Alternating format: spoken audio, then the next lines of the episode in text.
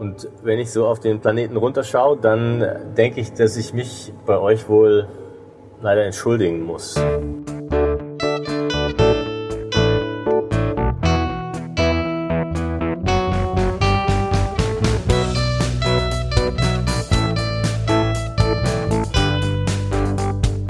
Alexander Gerst entschuldigt sich bei seinen Enkelkindern. Was hat das mit dem Küstenkommentar zu tun und warum melde ich mich erst ein halbes Jahr später wieder? Also ich war ein halbes Jahr, ist die letzte Sendung her. Ähm, es liegt daran, dass ich meinen Job gewechselt habe.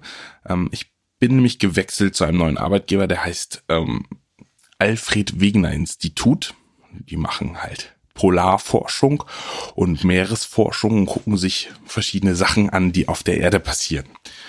Und heute ist auf diesem, auf meinem, in meinem neuen Arbeitsumfeld eine Person erschienen und hat einen Vortrag gehalten.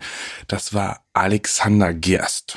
Und ich bin immer noch so geflasht von diesem tollen Vortrag, den er heute gehalten hat, dass ich damit jetzt einfach anfangen will. Es hat zwar nicht so richtig viel mit Nordseeküste zu tun, aber vielleicht doch ein bisschen. Denn das Alfred Wegener Institut liegt quasi fast an der Nordsee, besser gesagt in der Wesermündung in Bremerhaven. Und ähm, Alexander Gerst war dort, ja, hat, hat ein, ein, äh, ein, hat einen Studentenjob gemacht, also Student. Ähm, war Alexander Gerst erst Geophysiker und quasi vor meiner Zeit und meinen Kollegen, die immer noch am AVI sind und schon lange da sind, quasi ein Arbeitskollege. Und Alexander Gerst ist quasi vorbeigekommen und ähm, hat halt einen Vortrag gehalten. Liegt vielleicht auch ein bisschen daran, dass ähm, das Alfred Wegener Institut Alexander Gerst was mitgegeben hat, was er quasi auf die ISS brachte.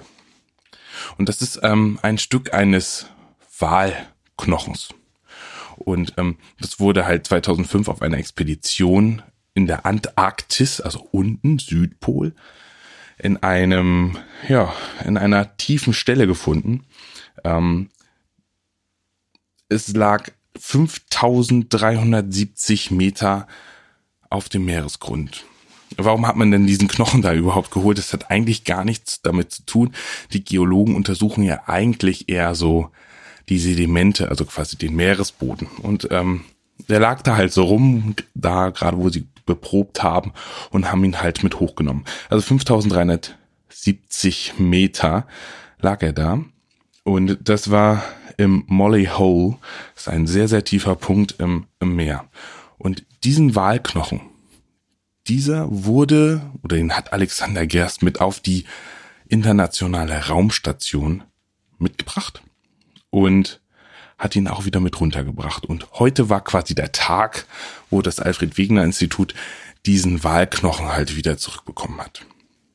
Ja, das ist, das ist der Grund, warum, warum Alexander Gerst heute im Alfred Wegener Institut einen Vortrag gehalten hat. Und ich gehe so ein bisschen demütig, demütig aus diese, aus diesem Vortrag raus, weil ich glaube, jeder von uns, der irgendwie einen Twitter-Account hat, kennt Astro Alex und kennt seine Bilder und ja, auf seine mahnenden Worte, wie wir halt mit der Welt umgehen hat.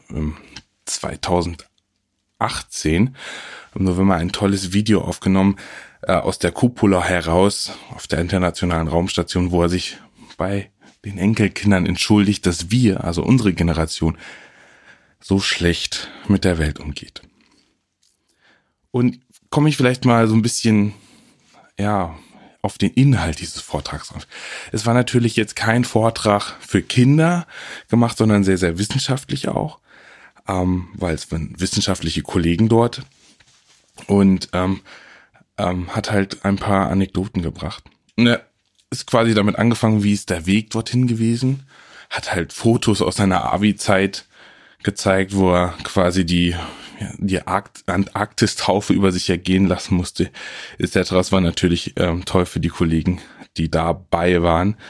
Ähm, und hat dann halt so ein bisschen beschrieben, wie das halt losging mit der Raumfahrt und wie er dazu überhaupt kam. Ähm, das war von 8000 Bewerbungen, ähm, haben, wurde er quasi halt ausgewählt und ähm, durfte bei der ESA quasi die Ausbildung beginnen. Die dauert halt sechs Jahre. Und irgendwann ist er dann das erste Mal ins All geflogen und ähm, das fand ich ganz schön, ähm, was er da gesagt hat, als er das erste Mal so auf die Erde heruntergeblickt hat, war halt, oh, die ist ja rund. Also habe ich nichts falsch gemacht in meiner wissenschaftlichen Arbeit, die ist ja doch rund. Vielleicht ein kleiner Hint auf die Flat Earthler, vielleicht sind ja ein paar unter euch. Also ich, ich, ich schätze diesen Mann, er war halt so zwei Meter von mir entfernt, sieht eigentlich ganz authentisch aus. Dem kann man, glaube ich, glauben, dass das so ist. Ähm, ja, und dann hat er Anekdoten aus dem All erzählt, was, was, was, was Schönes, will jetzt gar nicht so auf den wissenschaftlichen Aspekt eingehen. Ich glaube, dass es sehr sinnvoll ist, dass es diese internationale Raumstation gibt, auch mit der Kooperation der ganzen Länder, die daran teilnehmen. Das heißt, es funktioniert gar nicht anders als mit einer internationalen Kooperation so eine Maschine, wie sie oben im All ist, zu bauen und dort Experimente durchzuführen. Man kann natürlich jetzt auch noch gar nicht sagen, was diese Experimente gebracht haben.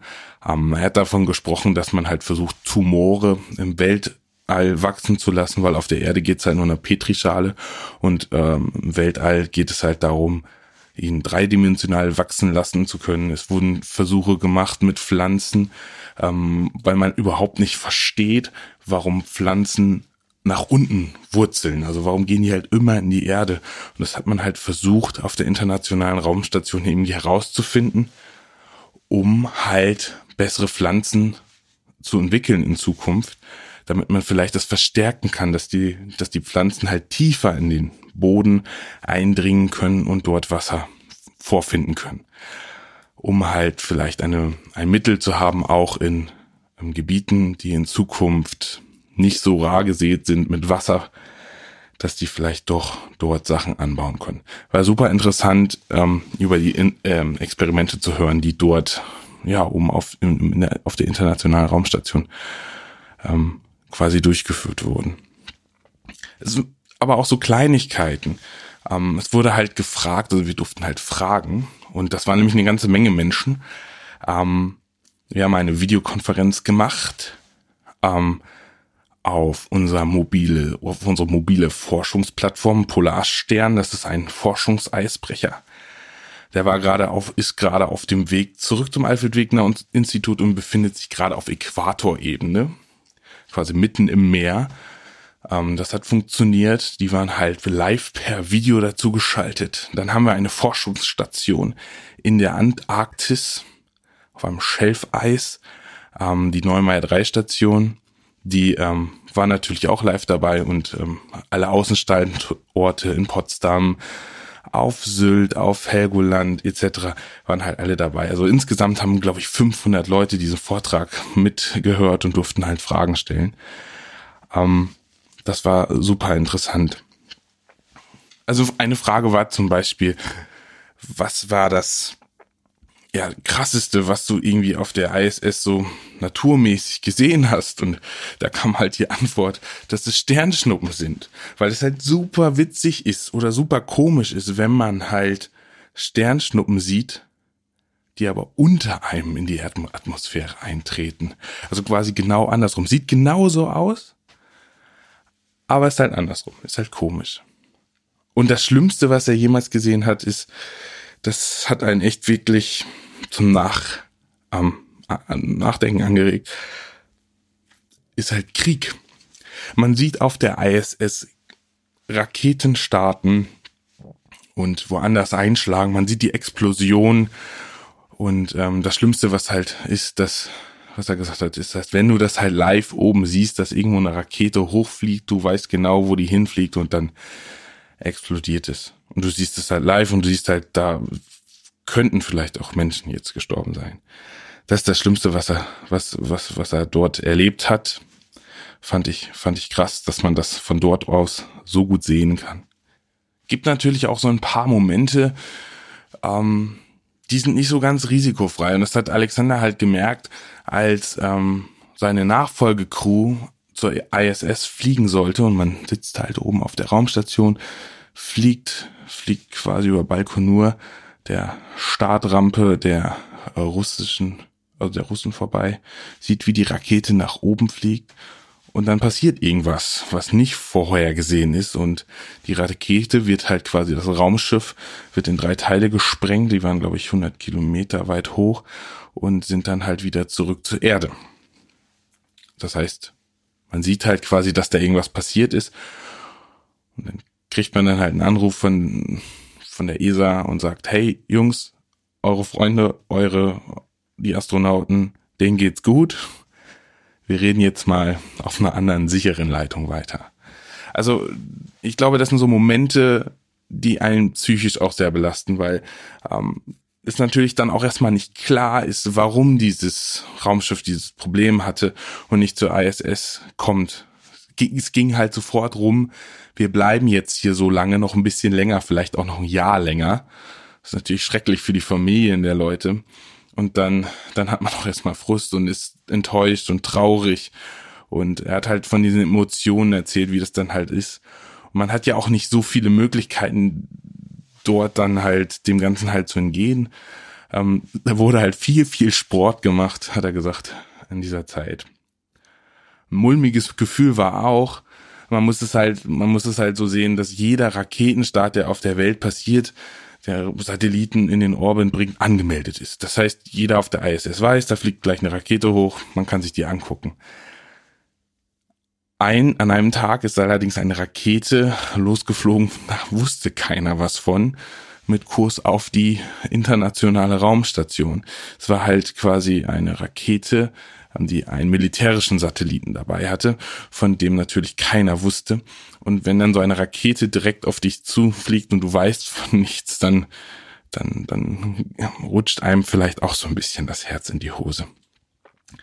Wahnsinn. Ich bin noch geflasht und ähm, für mich ist es halt super, super klar und für alle Leute, die beim Alfred Wegener Institut arbeiten und vielleicht auch alle, die diesen Podcast hören, ähm, dass wir anders mit unserer Welt umgehen müssen, viel mehr Respekt der Welt gegenüber haben oder der Erde, weil es gibt halt nur diese, diese eine Erde. Ähm, Alexander hat noch eine Folie an die Wand geworfen, wo halt die, äh, die, ähm, ja, angezeigt wurde, wie viel Platz im Universum bewohnbar ist. Und es war eine Null und dann ein Komma und ganz, ganz, ganz viele Nullen auf, auf der Folie und dann irgendwann, ich glaube, eine 1 oder eine 4,8 oder so, eine 4,48. Ich weiß nicht genau, es waren sehr, sehr viele Nullen. Also es, wir haben halt nur diesen einen Planeten, müssen die halt irgendwie schützen. Ähm, das ist halt auch so eine Sache. Jetzt arbeite ich halt bei diesem Alfred Wegener Institut. Wir machen halt Meerespolarforschung. Wir, wir untersuchen den Klimawandel. Ich bin natürlich kein Wissenschaftler, sondern Informatiker. Dementsprechend kann ich auch nur so mein gewisses Halbwissen weitergeben. Wenn ihr allerdings Interesse daran habt, dass ich mich mal so ein bisschen umhöre, vielleicht auch mal einen Wissenschaftler ins Mikrofon hole und vielleicht mal ein bisschen mehr darüber erfahre, ähm, wie der Treibhaus, ähm, wie der Treibhauseffekt funktioniert, was passiert mit dem Jetstream, der quasi um die Erde fegt, wenn die Temperatur in der Arktis absinkt, hatte mich damit zu tun, dass dann mehr Unwetter kommen, aber wie das alles funktioniert, wie man das vorhersehen kann, wie Klimasachen modelliert werden sollen. Das kann ich immer am Rande dieses Podcasts erzählen, wenn ihr darauf Lust habt. Ähm, ja. Ach, ich bin immer noch so geflasht wie so ein kleines Kind. Vor allen Dingen, weil ich mit meinem Sohn auch immer so viel Maus geguckt habe. Und Alexander hat so viele tolle Experimente gemacht mit der Maus. Und ich habe meinem Sohn sogar Raketen mit Elefanten und Mäusen gebaut. Das war wie, wie so ein glaube, wie so ein Mädel, was auf ein Take-Set-Konzert danach ihren Künstler trifft. So habe ich mich heute, glaube ich, ein bisschen gefühlt. Egal. Kommen wir jetzt weiter zum Thema Küstenkommentar. Und ähm, ich berichte mal so ein bisschen über die Küste. Vielleicht ein kleiner Themenwechsel. Jetzt, weil das Wetter wird besser. Ganz viele Touristen sind hier an der Nordseeküste und genießen, genießen das hier. Ich war letzte Woche zum Beispiel auf einem Drachen- und Zirkusfestival ähm, direkt am Strand. Da weht ja immer ein bisschen mehr Wind und da gab es eine tolle Veranstaltung, wo der Himmel ganz bunt voller Drachen war. Und es gab Drachenflieger, die synchron geflogen sind, Nachtflug, Riesenfeuerwerke. Ich poste einfach noch mal ein paar Bilder und das ist total schön. Das war eine tolle Atmosphäre für die Kinder. Wurde richtig viel gemacht. Da gab es dann einen Drachen, an dem eine eine wurden Bonbons nach oben befördert, die dann ausgeklappt. Es gab einen tollen Mitmachzirkus.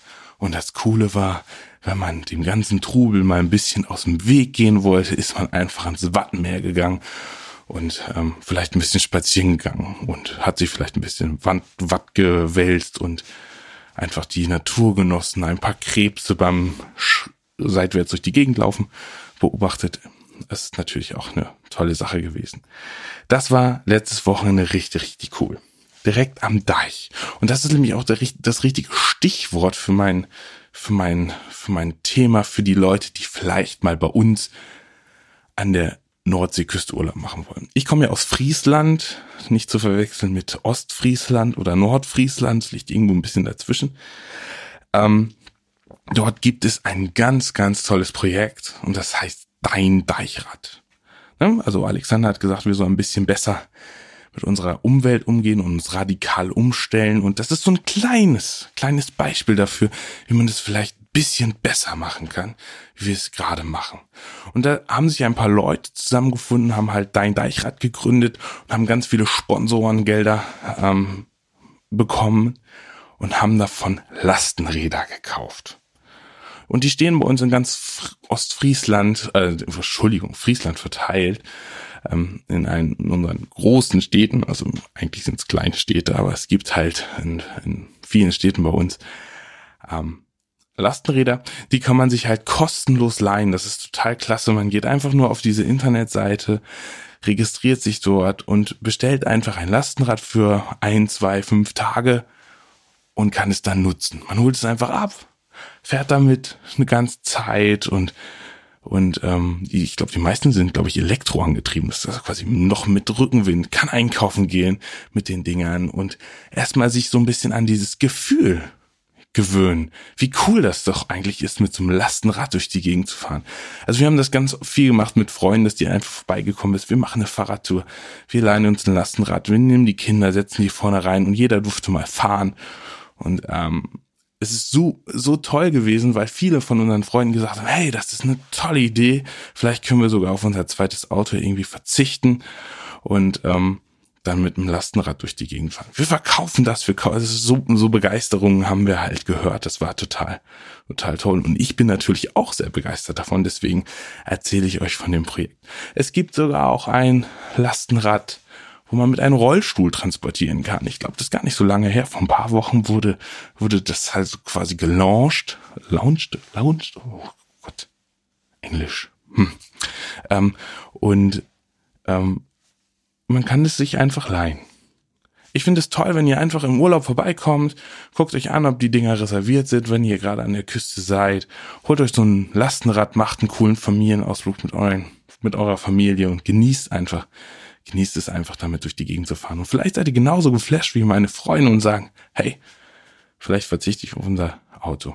Damit das Ganze allerdings funktioniert und wir noch viel mehr Lastenräder kaufen können oder der Verein, als halt komplett nicht kommerzial ist, also quasi ein Verein, das basiert quasi nur auf Spenden, geht ihr einfach hin, leiht euch ein Lastenrad und wenn ihr Geld habt und vielleicht noch die nächsten 20 Euro noch im Portemonnaie habt, könnt ihr das dort einfach spenden. Ich habe diesen Link dort einfach mal in die Show Notes gepackt. Ja, halbes Jahr kein Küstenkommentar und ich bin, glaube ich, wie fühle mich ein bisschen wie wie auf der ersten wie, ja, wie vor der ersten Folge, wenn man so monoton in sein eigenes Mikrofon spricht. Ich habe ein bisschen was getan. Ich will jetzt ein bisschen wieder aktiv werden. Ich habe einen eigenen Twitter-Account jetzt gemacht. Ja, hatte ich vorher nicht. Ich versuche jetzt mal ein bisschen aus der Versenkung rauszukommen, ein bisschen Social Media zu machen und vielleicht euch ein bisschen mehr auf dem Laufenden zu halten. Ähm, ja, meine Frau hat gerade schon angeklingelt, sie möchte ganz gerne die Nähmaschine benutzen und ähm, das geht leider nicht mit dem Podcast aufnehmen.